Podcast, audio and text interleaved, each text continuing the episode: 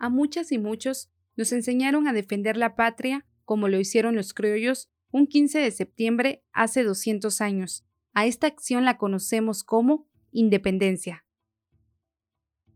El Bicentenario ha puesto en el centro de los diálogos y reflexiones dos siglos en los que se ha construido el Estado guatemalteco y se ha conformado una república que organiza.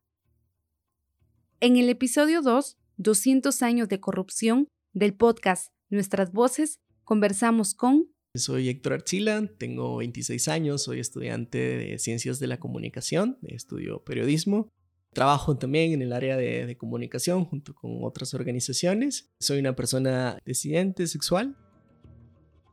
el Bicentenario de Independencia ha puesto en el centro dos siglos que han hecho y que han creado un Estado guatemalteco que es el que conocemos actualmente, pero que durante este tiempo ha ido cambiando también. Quisiera preguntarte cómo concibes esa independencia. O sea, es que es como contradictorio, eh, siento yo, este, este querer buscar ese significado que para nosotros individualmente queramos buscar como, ¿qué es la independencia? Porque Creo que desde, desde pequeños nos leyeron este cuento sobre cómo se formó y sobre en su momento cómo la historia lo narra, pero bajo en este mismo cuento que pues escuchamos desde pequeños y que fuimos recibiendo en, nuestra educación y en el crecer también, nos fuimos dando cuenta que no, nada es cierto. Nos enseñan de que gracias a, a la conquista pues podemos desarrollarnos y demás y tantas cosas que yo siento que en ese punto pues perdimos mucho y perdimos tanto de nuestra esencia y de, nuestro caminar, donde cuando vemos y nos topamos en un espacio donde realmente por los años te das cuenta que todo lo que nos dicen no, no, no fue cierto, no, no fue como debería de ser.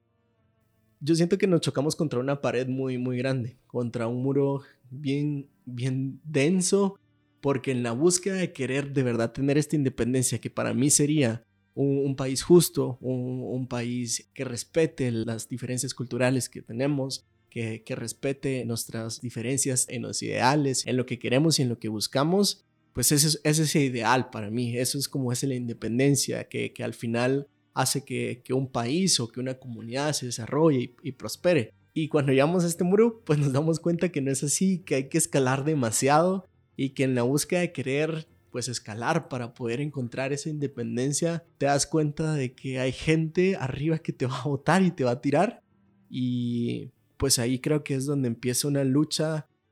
interna, colectiva y social de darnos cuenta de que esta bandera, este escudo, estos símbolos que nos dicen que nos representan, no solo no nos representan a nosotros, eh, sino representan a pues a las personas que vinieron a saquearnos, que vinieron a, violarnos, que vinieron a matarnos, a torturarnos. Y te das cuenta que todo es este imaginario que nos ponen de un 15 de septiembre, de un país que, se enorgullece de, de ser quien es, pues es todo lo contrario. Yo no le encuentro como ahora, por hoy, sentido, pies o cabezas a lo que es mi país. Y precisamente creo que mucha gente también nos encontramos como, como en ese sentir. La independencia que buscamos es, es un muro que sabemos que del otro lado podemos conseguirla, pero solo no nos permiten poder cruzarlo hablando sobre cómo nos enseñaron a concebir esa independencia y cómo posteriormente nosotras y nosotros nos posicionamos críticamente ante esa independencia y ya cuestionamos las formas en las que se dio y cómo se dio. En ese sentido, ¿consideras que existe una nación representativa para todas las personas que habitamos en este territorio plural? Sí, yo creo que, que, hay una llamita ahí que se está encendiendo y que nos está contagiando a, nosotros, a nosotras, pero esa analogía me, me, hace como caer mucho en la realidad porque también el fuego se apaga, también el fuego pues se extingue. Y precisamente en los contextos que vivimos, en las coyunturas constantes en, en nuestro país, creo que a veces vamos perdiendo esa llamita y ese fuego que nos hace de verdad darnos cuenta de esta realidad y poder decir ya basta, ya es suficiente, ya no nos gusta, no queremos, buscamos este Estado plurinacional, buscamos juventudes representativas, buscamos espacios públicos y políticos que de verdad representen eh, los ideales que buscamos, pero nos damos cuenta que también en esa búsqueda y en también querer lograr esto y querer mantener esas llamas que ya están existiendo y que, se están levantando, pues también vemos que las están apagando, ¿verdad? Y tal vez esto también marca un poco de parte de nuestra historia de cómo viene la persecución política, de cómo se, se, caen las voces que nos representan, de cómo se, se apagan las esperanzas que empezamos a, a, organizarnos colectivamente. Yo ahorita pienso,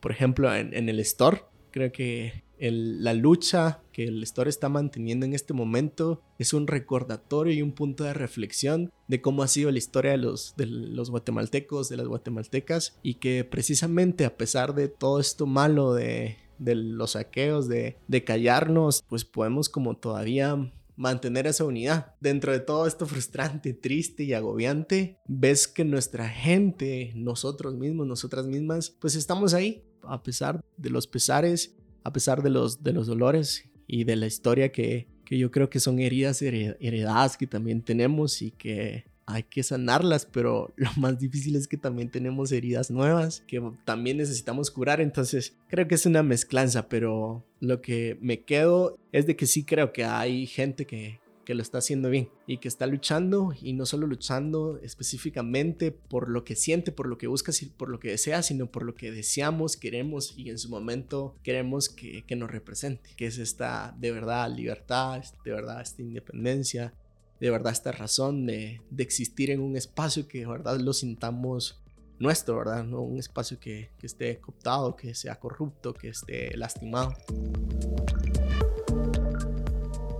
hay grandes problemas sociales que tenemos como país. Eh, están estos problemas que también son estructurales, pero hay otras nuevas heridas y otros nuevos problemas que están surgiendo a raíz de estas llamas que se encienden en búsqueda de cambios, en búsqueda de otras realidades y en búsqueda de un país más justo, pero que a partir de esa acción pues viene una violencia en su contra.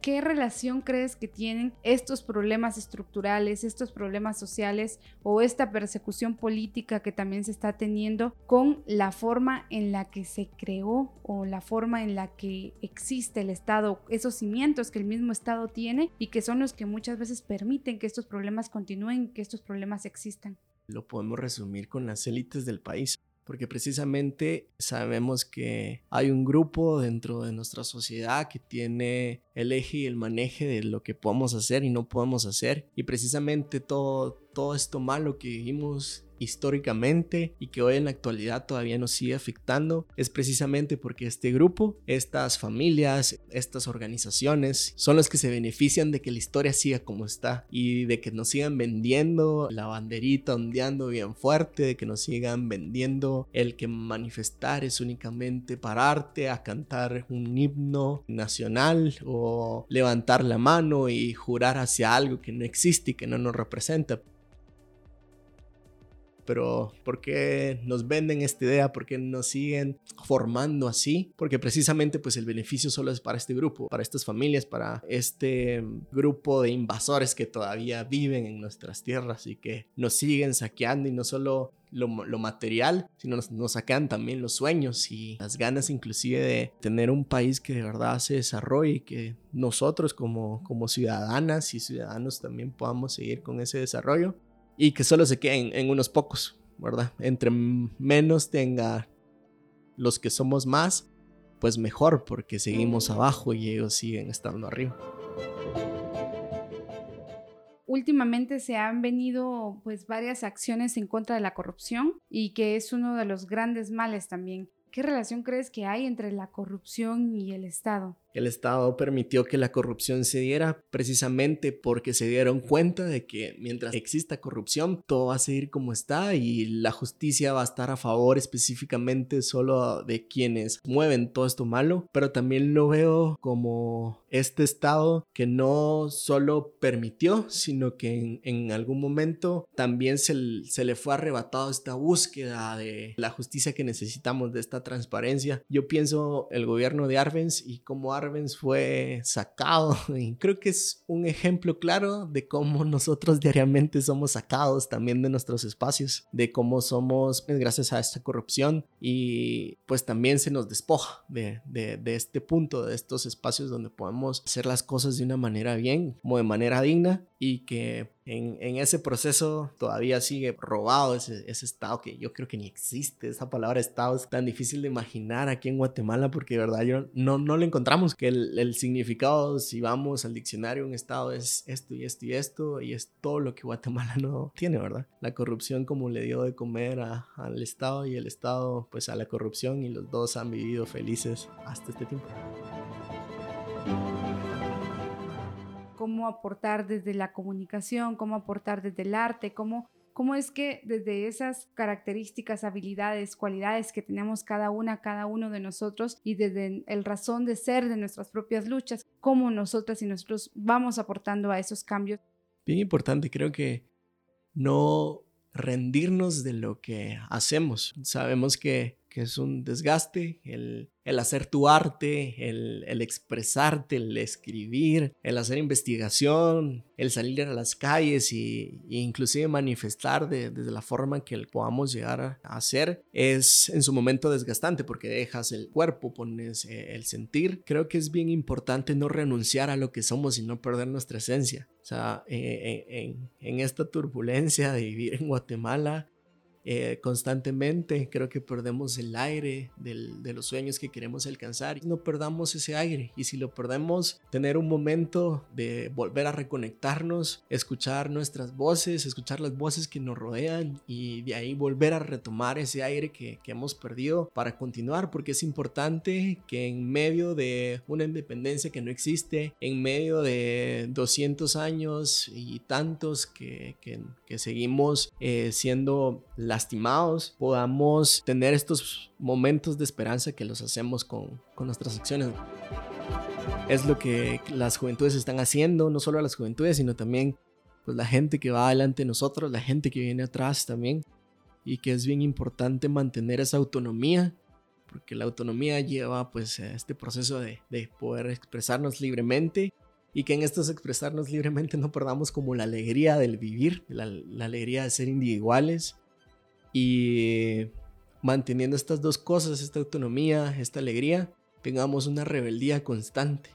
de que nuestras acciones, nuestro ser, nuestro decir, siempre sea una representación constante de esta rebeldía digna que debemos mantener, pues como lo estamos ya empezando a ver que es colectivamente y pues mantenernos así.